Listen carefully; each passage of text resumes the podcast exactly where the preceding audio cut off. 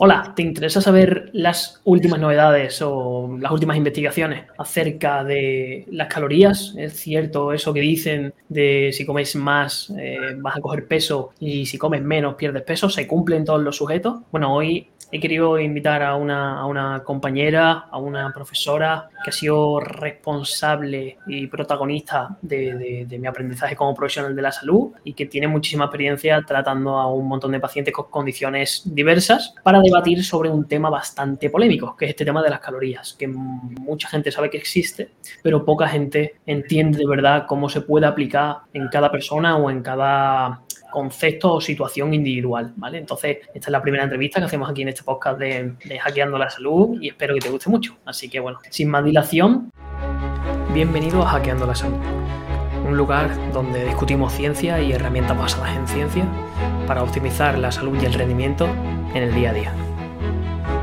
Ana, bienvenida a este podcast, bienvenida a, bueno, a este sitito en, en YouTube que tengo para para, bueno, para decir cosas de, de frikis de salud y muchas gracias por, estar aquí. Un placer, como siempre, poder eh, colaborar en lo que sea.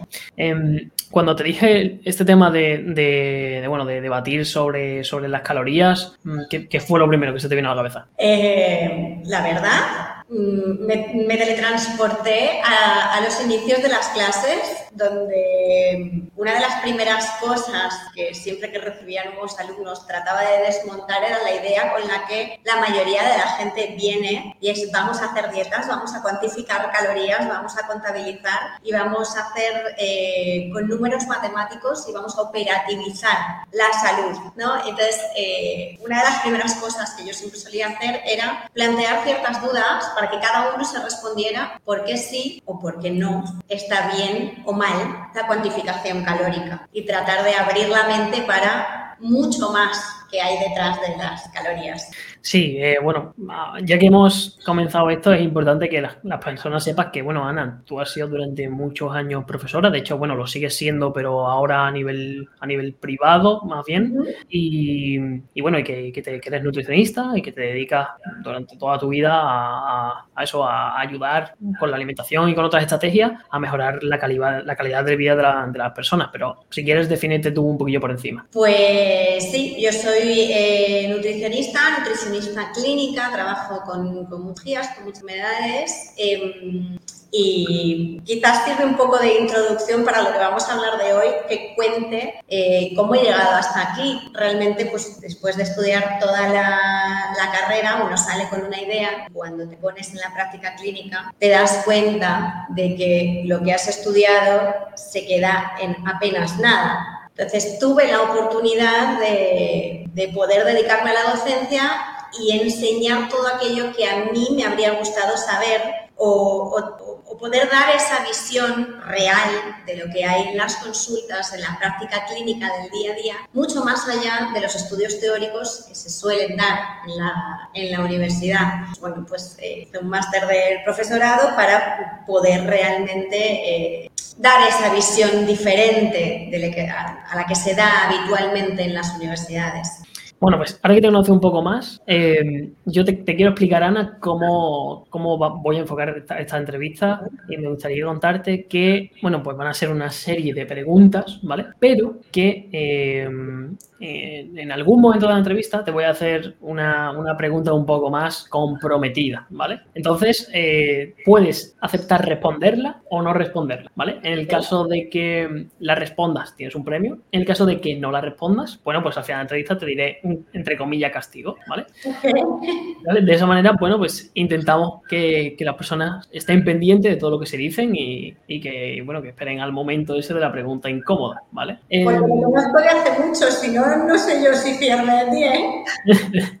bueno, pues no responderle. Eh, entonces, bueno, por, poner un poco, por implementar la base un poco de esta temática, eh, cuéntanos un poco qué son, qué son las calorías, qué es lo que las personas entienden con calorías, qué es lo que se enseña a los profesionales eh, qué son las calorías y para qué se utilizan, etcétera, etcétera. Un poco como la base de todo. Vamos a empezar por el principio definiendo lo que es una caloría. Una caloría es una medida energética, es decir, es la forma en la que tenemos de medir la energía de los alimentos, que realmente una caloría lo que es es la cantidad de energía que se necesita para que un gramo de agua incremente en un grado su temperatura. Es decir, qué cantidad de energía le tengo que aplicar al agua para que ese agua aumente, esta cantidad de agua aumente un grado su temperatura. Es una unidad de medida energética. Em, esto no es nada nuevo. O sea, esto realmente eh, Lavoisier fue en el siglo XVIII quien, se, quien de alguna manera medio que descubrió todo esto, ¿no? Em, ¿Por qué es importante? Bueno, al final nosotros eh, somos eh, seres vivos y necesitamos para vivir, para desarrollarnos, para funcionar, una energía. ¿De dónde sacamos la energía? La energía, a diferencia de las plantas, nosotros la necesitamos sacar de los alimentos. Los alimentos contienen nutrientes y esos nutrientes, tras realizarse una serie de cambios químicos en el organismo van a liberar una energía. Al romper los enlaces que, eh, pues si nos imaginamos los nutrientes como unas cadenas, como unas gomas, al romperla pues se produce eh, esa liberación de, energía. Esos son eh, las calorías, ¿no? Y tenemos tres nutrientes energéticos, los tan demonizados hidratos de carbono, las tan odiadas grasas y las proteínas tan amadas. Es verdad que los tres nutrientes pueden convertirse en energía dentro del organismo, pero son diferentes y la utilización que nuestro cuerpo hace de la energía que hay en cada uno de esos nutrientes pasa por rutas diferentes y se utiliza en momentos diferentes con fines distintos. En todo esto hay implicados un montón de mecanismos que hacen que todo ello sea posible. Eh, y lo que es indiscutible, bueno, y por supuesto dan una cantidad energética diferente. Eh, y lo que es indiscutible es que cada organismo en cada momento hace una utilización de esta energía diferente. Tratar de reducirlo todo a la cantidad de energía que contienen, porque lo hemos medido en un calorímetro, es algo muy alejado de la realidad. Eh, es una base, porque es una base. De alguna forma somos humanos eh, un poco cuadriculados y tenemos que etiquetar todo y tenemos que tratar de tener una visión que, mm, o, tratar de tener algo que nos permita contabilizar, entender, encajar. Pero lamentablemente no es todo así de sencillo. El organismo es una máquina maravillosa y perfecta. El ser humano ha sido incapaz de fabricar algo similar tan perfecto que se repare solo, que se regule solo, que se module solo. Entonces, reducir nuestro funcionamiento energético o nuestro funcionamiento a calorías es dejarse una parte súper importante por el camino. Sí, es un reduccionismo excesivo bajo mi punto de vista. O sea, estamos interpretando que lo que ocurre en una bomba calorimétrica sucede de la misma forma en un sujeto que tiene sistemas de órganos, que tiene sistemas de tejidos, que tiene intercomunicación química, que tiene intercomunicación eh, electromagnética, que tiene microorganismos por medio, eh, hablando continuamente, mandando señales, eh, generando metabolitos bolitos, o sea, estamos diciendo, oye, una bomba calorimétrica es igual que el cuerpo humano. Y por lo cual, si en la bomba calorimétrica metemos una molécula de glucosa y nos da X, X calorías, en el cuerpo humano cuando metemos una molécula de glucosa nos va a dar X calorías. Es como, ¿cómo vamos a comparar eh, una cosa con la otra? Es, imposible. claro, es como comparar el funcionamiento tan complejo de un ordenador con, con, un juguete tan rudimentario como unas tablillas de madera. Es que no, no tiene nada.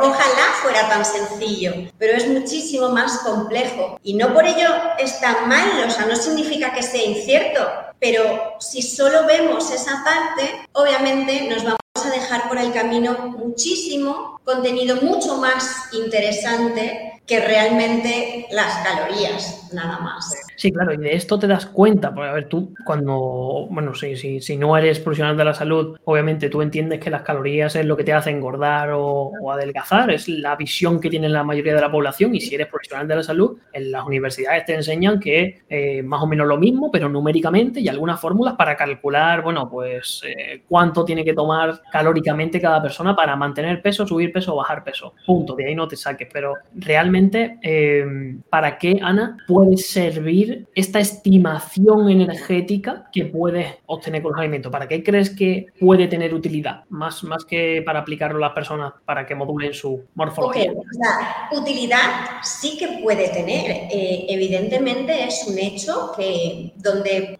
que nos sirve de base para, para poder mm, tener algo a lo que aferrarnos, algo medible y algo cuantificable. Em, el problema viene sobre todo que cuando nos dicen este alimento tiene tantas calorías, esas calorías han sido medidas en un alimento parecido, en un laboratorio y en esa unidad. Em, sabemos realmente que lo que estamos consumiendo tiene esas mismas calorías, esos mismos nutrientes, se ha sido cultivado en el caso de un vegetal de la misma forma, en el caso de un alimento animal ha, sido, ha vivido de la misma forma, se ha alimentado de la misma forma. Ahí ya tenemos la primera parte que decimos, ostras, eh, sí, evidentemente algún parecido guarda, pero mm, nos puede servir como referencia. Eso por un lado, ¿no? Sobre la cuantificación calórica de lo que hay en un alimento. Pero por otro lado, eh, ¿cómo sabemos realmente la cantidad de calorías que nosotros necesitamos? ¿Qué nos lo dice? ¿Una máquina? ¿Un relojito? Eh,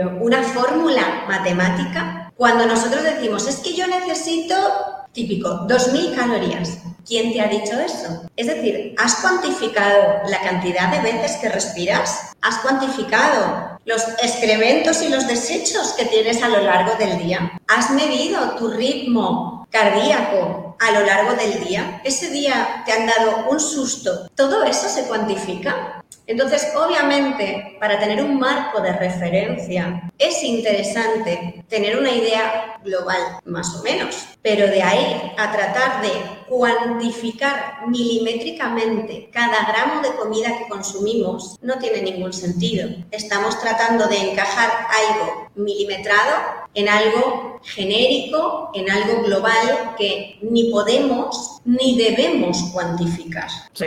Significaría estar contando todo el día todo lo que hacemos y eso no es salud, eso no es salud. Sí, nosotros al final eh, atendiendo a personas lo vemos, o sea, yo lo digo muchas veces, yo he tenido pacientes comiendo un volumen de comida cercano a lo que podría ingerir un culturista de 90 a 100 kilos y sin embargo medir unos 70 y pesar 40 kilos y no coger ni un gramo en la semana y decir, bueno, ¿dónde está yendo esta comida? ¿Dónde están yendo las calorías de esta comida? ¿Están desapareciendo? Eh, ¿Se están volatilizando? No, no, no, no, es que no funciona todo así. Y hasta, hasta un punto en el que la realidad te choca en la mente. Y hay otra cosa, Ana, que yo no sé si tú lo has percibido en pacientes o en tu entorno, que es que eh, las personas creen que lo que ellos viven a nivel de sensación de hambre, de saciedad, de puedo comer más, de puedo comer menos, se extrapola a las otras personas. Es decir, eh, si yo me lleno con un plato, tú con este plato también te tienes que llenar. Y si a mí este plato me engorda, a ti este plato también te tiene que engordar. Claro, y es que no tiene nada que ver. Yo por eso muchas veces les pregunto, ¿tú cuánto consideras que comes? ¿Mucho? ¿Poco? Y cada uno me dice una cosa. Y es como vamos a hacer una, vamos a hacer una cosa para tener una idea un poco más real y un poco más... Vamos a compararlo con un menú del día, al uso que todos conocemos. Lo que para ti es normal o lo que para ti es poco, igual yo tengo una visión diferente. Es decir, yo me lleno con más, yo me lleno con menos, la mayoría de la gente tiene una percepción distinta, unas sensaciones distintas, ¿no? Esto es como eh, la típica pregunta que hacemos sobre el ejercicio y te dicen, uy, ejercicio, yo hago muchísimo, me voy a hacer punto de cruz, encaje de bolillos eh, y clases de canto. Y hay otro que te dice, no, yo apenas ejercicio, bueno, allá me gustaría, pero no, ahora apenas me levanto, me voy a correr 10 kilómetros y luego por la tarde, pues si me da tiempo, pues hago otra, otra tiranita más o menos mm, ligera. Es como, ostras, esto es la percepción individual de cada uno y cada uno eh, percibe distinto, gestiona distinto, siente distinto y tiene unas necesidades diferentes. Por lo tanto, la objetividad nutritiva o calórica eh, a la hora de ser percibida por las personas no tiene absolutamente nada que ver. Sí, a ver, yo creo que al final cuando ocurre también un poco con el tema del peso, ¿no? O sea, cuando eh, a nivel académico, a nivel científico, utilizamos algunos estudios en los que utilizamos, bueno, pues el conteo calórico, las necesidades energéticas, el peso de la población, al final son parámetros que pueden servirnos cuando cogemos una muestra de población muy, muy, muy, muy, muy grande y podemos generar asociaciones de, oye, personas toman un mayor volumen de calorías, tienden a tener mayor peso, podemos hacer ciertas asociaciones que nos ayudan a cada vez conocer un poco más qué intervenciones pueden ser adecuadas para cierto tipo de poblaciones, para cierto tipo de grupos de personas que podemos aunar en patología, podemos aunar en mujeres hombres, podemos aunar en deportistas no deportistas, pero que al final son datos epidemiológicos, son datos que utilizamos para sacar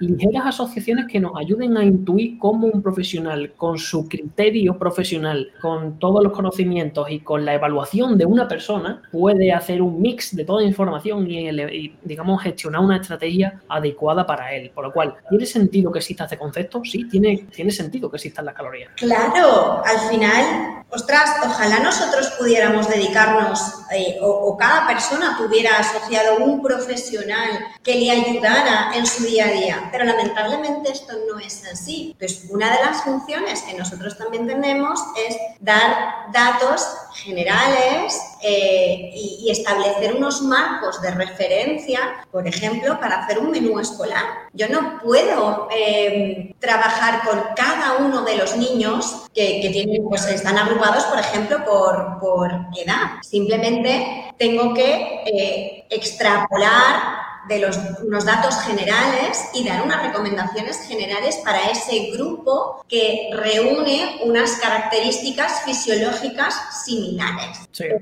Eso no es extrapolable a la individualidad de cada uno.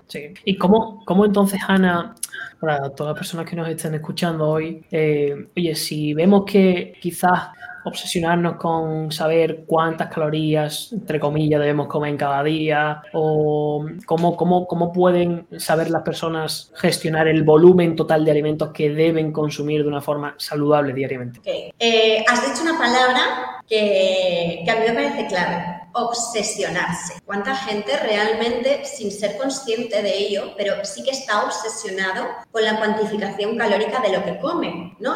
Y, va midiendo y va, y va contando. Cualquier obsesión es negativa. Em, entonces, yo no digo que no podamos tener una, una valoración general, subjetiva, basada en una objetividad, pero que sea subjetiva, de cuándo debemos comer, pero ¿acaso nosotros sabemos cuántas, cuántas veces respiramos a lo largo del día? ¿O cuántas veces orinamos a lo largo del día? Es que no lo sabemos y tampoco hace falta saberlo. Y esa es la clave. Hay que naturalizar y normalizar el proceso. Ahora, ¿cómo podemos dar unas claves para que eh, uno sepa más o menos cuánto tiene que comer? Pues para eso estamos nosotros, para traducir a un lenguaje eh, y a unas medidas caseras, pues poder dar unas recomendaciones, ya sean generales para la población o ya sean individuales para cada uno, pero somos nosotros los que deberíamos ser los encargados de traducir esas cantidades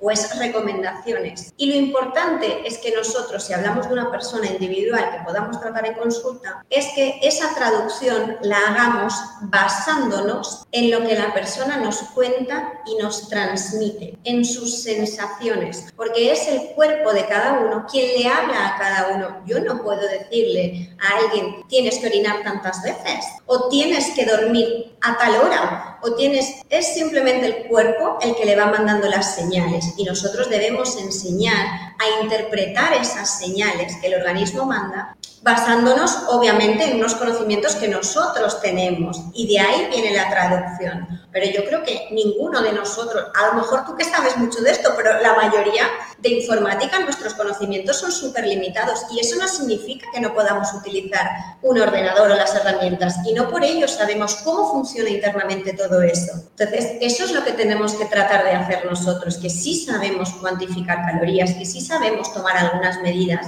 traducir a un lenguaje que a la persona le sirva y que naturalice y normalice el proceso sin que sea obsesivo y sin que sea tan importante. Sí, obviamente hay una base, como hemos dicho, pero no es el único pilar sobre el que se sustenta el funcionamiento del organismo y por lo tanto esa ganancia o esa disminución de peso. Es un pilar, pero hay otros cuantos, muchos importantes que van a modular esa respuesta del cuerpo. Sí, sin duda para el 90% de la población, mm, dato inventado, 80-90% de la población, yo creo que aprender a autoescuchar sus propias señales de hambre, de saciedad, identificar el hambre emocional, del hambre rutinario, del hambre real, creo que es quizás de las mejores herramientas que se pueden utilizar para saber cuánto tienes que comer al día. Pero sin embargo, Ana, para ese 10-20% de la población que tiene una condición de salud adversa y en la que pueden verse falseadas estas sensaciones naturales de, naturales de, apetito y saciedad. Eh, en, este, en, estos casos, ¿cómo, cómo deberían eh, focalizar estas personas en este tema? Ok, eh, entiendo que estamos hablando pues, de las alteraciones hormonales que producen una mm, alteración de lo que es em, la sensación de hambre, la sensación de saciedad. Vamos a ponerlo en palabras que todo el mundo conoce. Eh, alguien que dice, es que yo siempre tengo hambre, es que yo no soy capaz de dejar de comer. Eh, en muchos casos existe una resistencia a la hormona de la saciedad, a la leptina, entre otras muchas cosas, pero así reduciendo mucho, una leptinoresistencia. ¿Por qué ocurre esto? Pues porque eh, muchos motivos han hecho que el organismo funcione mal y muchas veces porque hemos dejado de escuchar esas señales, el cuerpo se agota. Em, entonces, sí que es verdad que podemos y debemos enseñar a la gente a que escuche. Y si no escucha, si no es capaz de percibir, es que ese receptor está fallando. Entonces, para mí es súper importante el trabajo desde la psiconutrición, ver qué hay detrás de todo eso, ver, intentar buscar de dónde viene, cuándo se ha producido esa alteración, cuáles son las sensaciones que muchas veces bloquean, anulan obnubilan incluso estas verdaderas sensaciones y hacer un trabajo mucho más profundo, porque ahí están esas hormonas en el organismo, ¿no? Y llevamos un rato hablando de hormonas, las hormonas no son más que mensajeros que van a ir enviando señales y esas señales tienen que ser recibidas por el organismo y emitiendo otras nuevas, ¿no? Por algún, son, son los señalizadores del organismo y van cambiando constantemente y van cambiando todos los días y a todas horas. Entonces, tratar de entender esa sinfonía que van em, produciendo estas hormonas es muy importante. ¿Y qué va antes? Em, ¿La hormona o la sensación? Realmente yo no tengo respuesta, pero sí sé que van de la mano. Entonces, entender la hormona es complicado, pero podemos traducirlo en entender nuestros sentimientos, nuestras emociones. La psicoterapia nos va a ayudar mucho a tratar de tener más calma, más paz, más tranquilidad, a reducir el estrés y a estar más dispuestos a poder escuchar esas señales que nos está mandando el, organismo y a poder traducir en esas respuestas hormonales también para que se vaya regulando. Es decir, es un proceso un poco más complejo porque ha habido una alteración durante el proceso que ha dificultado esa escucha, pero no por ello está anulada totalmente. Sí, sí, sí. Cuando, cuando tú hablabas a mí, no paraban de venirse a la mente típicos comentarios que se ven también muchas veces en redes sociales de personas que dicen, oye, esa persona se da un atracón porque le da la gana, o esa persona tiene un porcentaje graso o un volumen de grasa corporal muy alto porque come mucho, es que realmente aquí no, no podemos llegar ni siquiera a imaginar las sensaciones que pueden estar viviendo otras personas. Y esto cuando tú hablas con investigadores que se dedican a la obesidad, te dicen, bueno, los que dicen que cierras el pico y adelgazas no, tienen, no tienen ni idea de lo que ni un 1% puede estar pasando esa persona que, que tiene un problema metabólico. Y para que la gente lo entienda, por ejemplo, la, leptina, la, hormona de la saciedad, funciona de una forma, entre comillas, muy simple, ¿no? Nosotros almacenamos la energía en unos almacenes que se llaman adipocitos o células grasas, entonces cuando esa célula ya está llena de energía y está completa, genera la hormona que va viajando hasta el cerebro y provoca los síntomas de saciedad, entonces dejas de comer. ¿Qué pasa cuando la grasa está dañada? ¿Qué pasa cuando el tejido de pozo está dañado? ¿Qué pasa cuando o se genera poca leptina o se genera mucha o cuando el cerebro la bloquea porque hay procesos neuroinflamatorios? O sea, hay como mil situaciones en las que no te puedes hacer una idea los mecanismos de recompensa que puede tener una persona. No te puedes hacer una idea de, la supresión de la saciedad que puede tener otra persona. Entonces, es muy importante entender eh, que con todo este tema de las calorías, de la saciedad, de las personas, de cómo tienen que hacer para comer de forma eficiente o no, lo primero es recuperar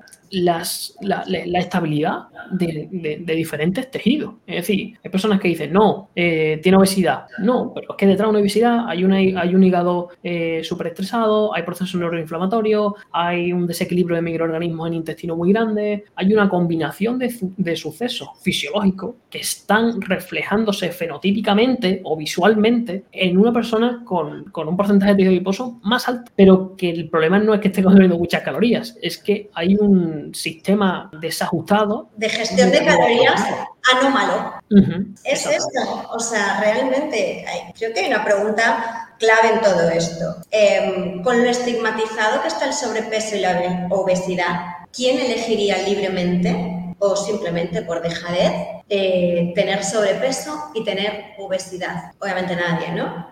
Entonces es muy fácil desde, eh, desde el privilegio de la delgadez señalar y acusar a, a, la persona que padece un sobrepeso, una obesidad, de falta de, voluntad, de dejadez, de, porque muchas de estas personas, una fuerza de voluntad impresionante, desarrollan a nivel profesional eh, unos, vamos, que ya le gustaría al, privilegiado delgado tener ese éxito profesional simplemente porque, porque su cuerpo funciona de una forma diferente, como todos los cuerpos funcionan diferente. Eh, acusarlo de, de, de, falta de fuerza de voluntad, de, no sé, hay tantos descalificativos que, que no quiero ni, nombrarlos. Y no es así. O sea, ojalá fuera todo tan sencillo como comes más, engordas, y comes menos, adelgazas. Eso por no hablar de los cánones y los estándares de belleza que nos dicen que delgadez es sinónimo de, em, de salud y de éxito, porque no siempre salud, ojo, ¿eh? de éxito, y sobrepeso u obesidad es sinónimo de eh, fracaso y de enfermedad. Que no, no, no puedo decir que no sea cierto que la, una condición de obesidad es un factor de riesgo predisponente para el padecimiento de algunas enfermedades, pero la delgadez extrema, la desnutrición, también lo son. Entonces, creo que ya tenemos que, romper este discurso eh, dicotómico de delgadez, eh, éxito, salud, obesidad, fracaso, eh, enfermedad. Esto no es así, ya lo sabemos y, ya está bien. Ana, mm, estaba pensando si hacerte la pregunta ahora, pero antes te voy a hacer otra pregunta que creo que también es muy interesante y que, muchas personas entienden que esto no afecta para nada el tema de, las calorías, de la composición corporal, de la saciedad, del hambre. ¿Qué implica, qué implica la hora a la que comes en, en, todo este tema que estamos hablando? ¿Qué implica la hora en la adiposidad? ¿Qué implica la hora en la, en la, saciedad? ¿Realmente importa o no importa? Claro, hemos dicho estas hormonas, que son las que van cantando la sinfonía del funcionamiento del cuerpo, nos dicen muchas cosas, no a nosotros, a todos, a los animales también. Eh, ¿Alguien ha visto un búho despierto de día? Probablemente no Y si, y si lo ha hecho, probablemente haya sido una anomalía. Como animales que somos, nosotros estamos sincronizados con la luz para regular los sueños, o sea, los tiempos de vigilia. Nuestras hormonas, al igual que las de las plantas, al igual que las de los animales, están conectadas con eh, lo que se llama la cronobiología, con esas horas de luz y esas horas de saciedad. Es decir, hemos dicho al principio, nuestro cuerpo es una máquina perfeccionísima que está sincronizada y que está diseñada para realizar los procesos digestivos durante el día y repararse y limpiarse durante la noche. Existen alteraciones del sueño que impiden esto, existen trabajos de noche que hacen que esto se vea alterado, entonces, claro que es importante, porque no significa que el cuerpo no pueda adaptarse. Por supuesto que puedo comer de noche, por supuesto que puedo comer de día, pero las consecuencias en el organismo no son las mismas. Nos adaptamos, pero no significa que estemos diseñados para ello y que sea lo que mejor le conviene al, organismo. Es decir, si yo estoy comiendo de noche, mi, por poner un ejemplo muy rápido, mi hígado que se tiene que limpiar durante esa noche, no se va a limpiar, va a funcionar digiriendo. Entonces, o está haciendo trabajando de una forma o está trabajando de la otra. Si digiere por la noche, no se va a limpiar. Por lo tanto, cuando llegue el día, no va a poder hacer las mismas funciones porque está sucio, no se ha limpiado. Vamos a compararlo con la limpieza del hogar. Yo puedo estar ensuciando todos los días, todos los días a todas horas.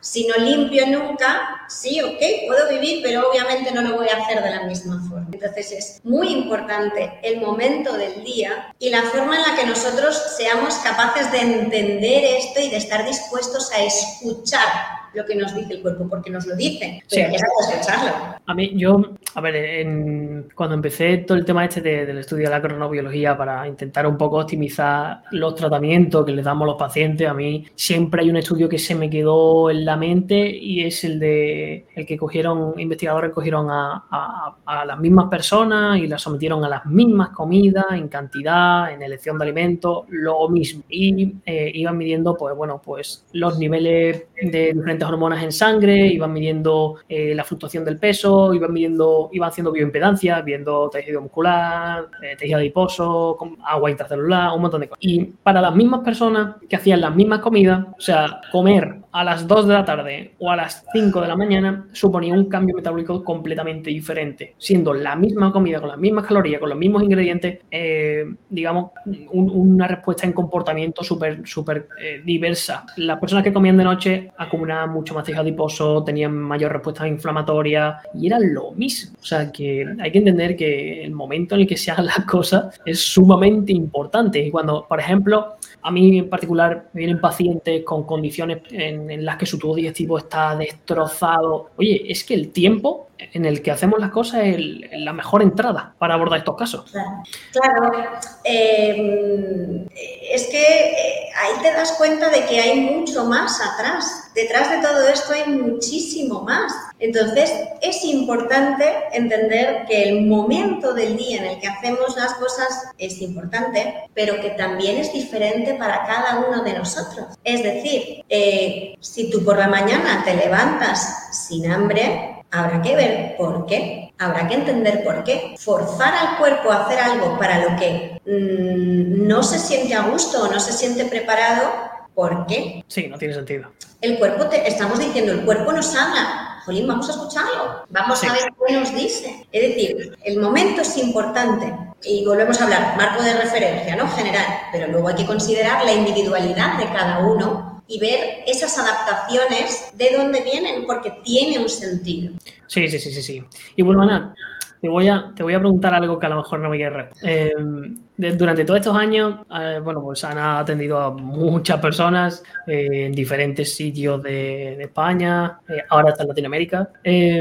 y me gustaría preguntarte si alguna vez has tenido algún paciente que hayas llegado a tenerle tirria o a que hayas llegado a decir, uff, no quiero que llegue el momento de tener la consulta con este hombre porque me está poniendo la cabeza como un bombo. Claro que sí, claro que sí. Yo creo que el que, dijera que no mentiría, porque aunque eh, seamos lo más profesionales posibles, no dejamos de ser personas con nuestras eh, individualidades y con, y con, bueno, nuestros gustos, preferencias, aversiones, igual que todos. O sea, somos profesionales, pero ante todo eso somos personas y estamos sesgados por ese tipo de cosas. Que no quita que uno trate de ser lo más profesional posible. Claro que sí, pero de ahí a que, pero pasa en la consulta y pasa en el aula. O sea, siempre hay un alumno que dice, madre mía, es que ¿qué hago yo con esto? Vale, pero, pero ¿puedes contar el caso del paciente o es privado? Es, es que te voy, a, te voy a ser muy honesta,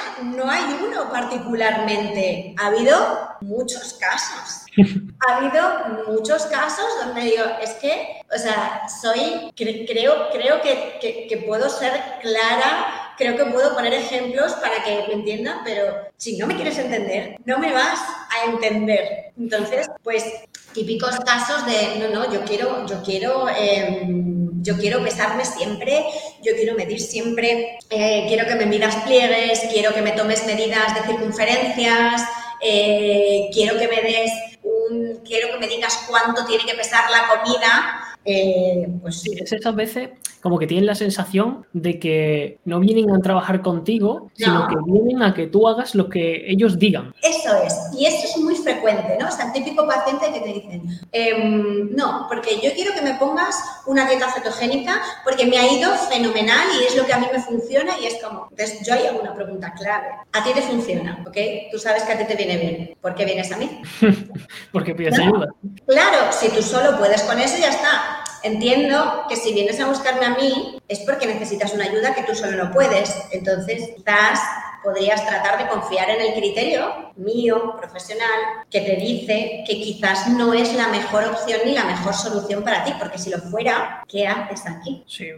Bueno, y volviendo un poco al tema, Ana, eh, un último matiz eh, que quiero que nos cuente en relación a las calorías y, oye, ¿qué pasa con, con, los microorganismos intestinales? ¿Qué pasa con las calorías y la capacidad metabólica de, de cada persona, refiriéndonos a lo bueno que sea oxidando hidrato de carbono, lo bueno que sea oxidando grasa? Oye, ¿tiene eso que ver también con el total de calorías que metemos en el día o con el, o con el total que asimilemos en cada comida? Claro, hemos hablado de las hormonas como esos mensajeros que señalizan. Cuando hablamos de metabolismo, nos estamos refiriendo a la capacidad que tiene nuestro organismo de convertir unas sustancias en otras. Pues los microorganismos eh, un papel decisivo. ¿Por qué? Porque en el organismo tenemos más cantidad de microorganismos que de células. Y si las células son las encargadas de metabolizar, es decir, convertir unas sustancias en otras para que nuestro organismo funcione de una manera u otra, si tenemos más microorganismos, estos microorganismos también tienen esa capacidad de producir sustancias, producir hormonas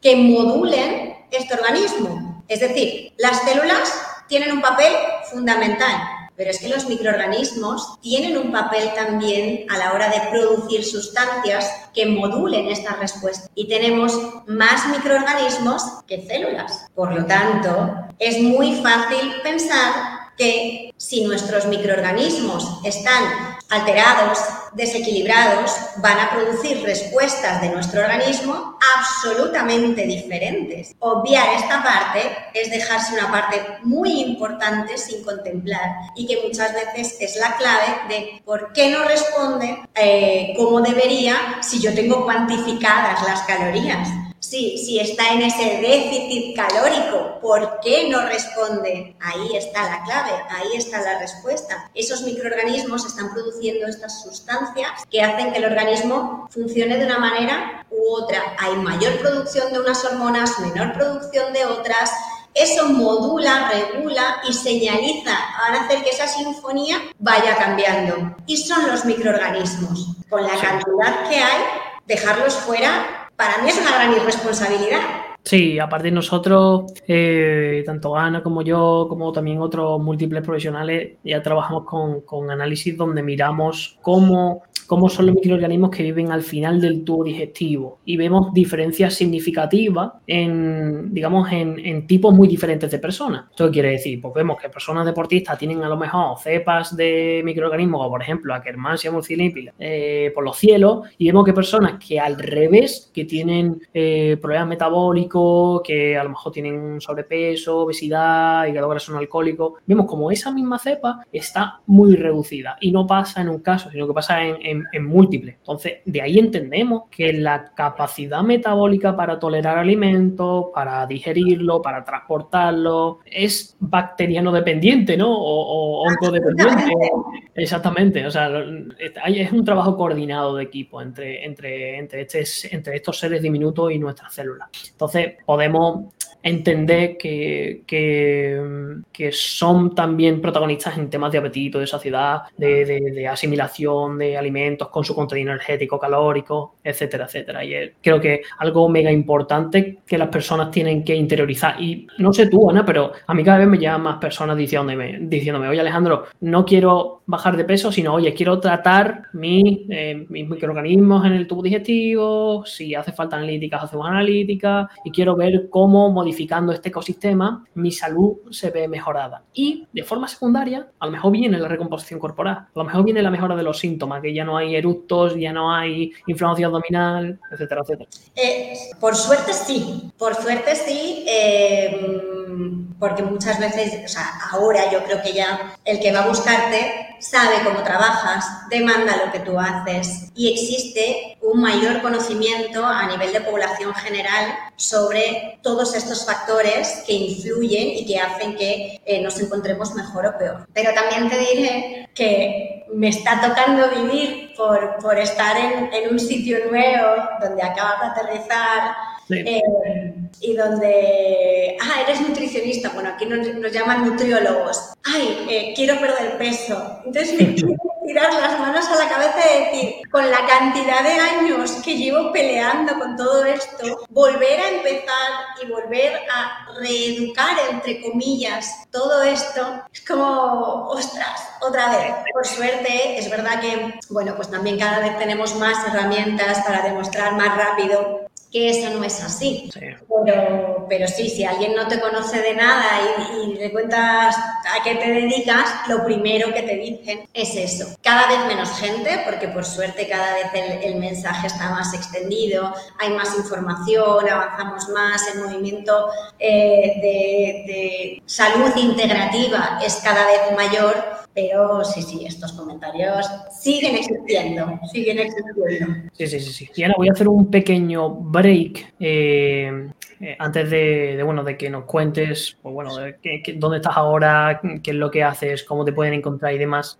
Pero eh, para las personas que llegan a este punto de la entrevista, que normalmente no son muchas, y YouTube dice, no hagas contenido tan largo que esto no viene bien. Bueno, a mí me da un poco igual. Para las personas que realmente eh, quieren aprender sobre salud, que le da igual ver un formato largo, hemos dejado un código de descuento que estará saliendo ahora por ahí abajo, que es el código entrevista, para tener 20 euros de descuento para siempre nuestra comunidad comunidad privada de esta ANA, donde semanalmente ponemos contenido práctico que hemos aprendido durante todos los años de práctica clínica para que las personas vayan semanalmente mejorando poquito a poco su estilo de vida, para que sepan escapar a todos los agresores ambientales, para que empiecen a entender un poco más cómo funciona todo este tema del ecosistema microbiológico en la, en la salud, donde vamos poniendo noticias que en redes sociales no se puede decir porque te banean, es muy importante.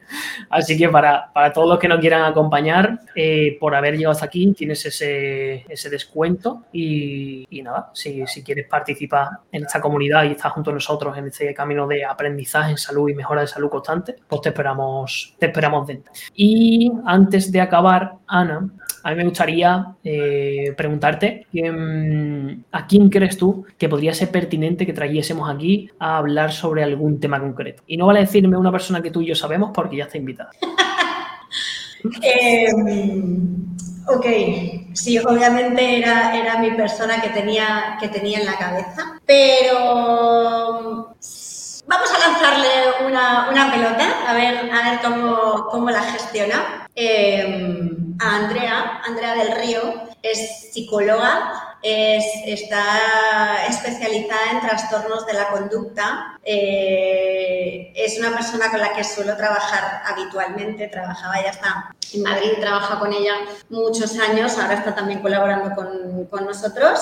Eh, y creo que es quizás la persona indicada para eh, darnos una visión de cuán importante es el estado psicológico y el estado emocional del paciente a la hora de recibir un tratamiento y a la hora de gestionar, eh, pues además de una condición natural, eh, incluso una condición de, enfermedad, ¿no? Cómo cambia el pronóstico de una persona cuando su estado emocional es bueno y cómo lo empeora cuando su estado emocional no es tan bueno. Sí, sí, sí.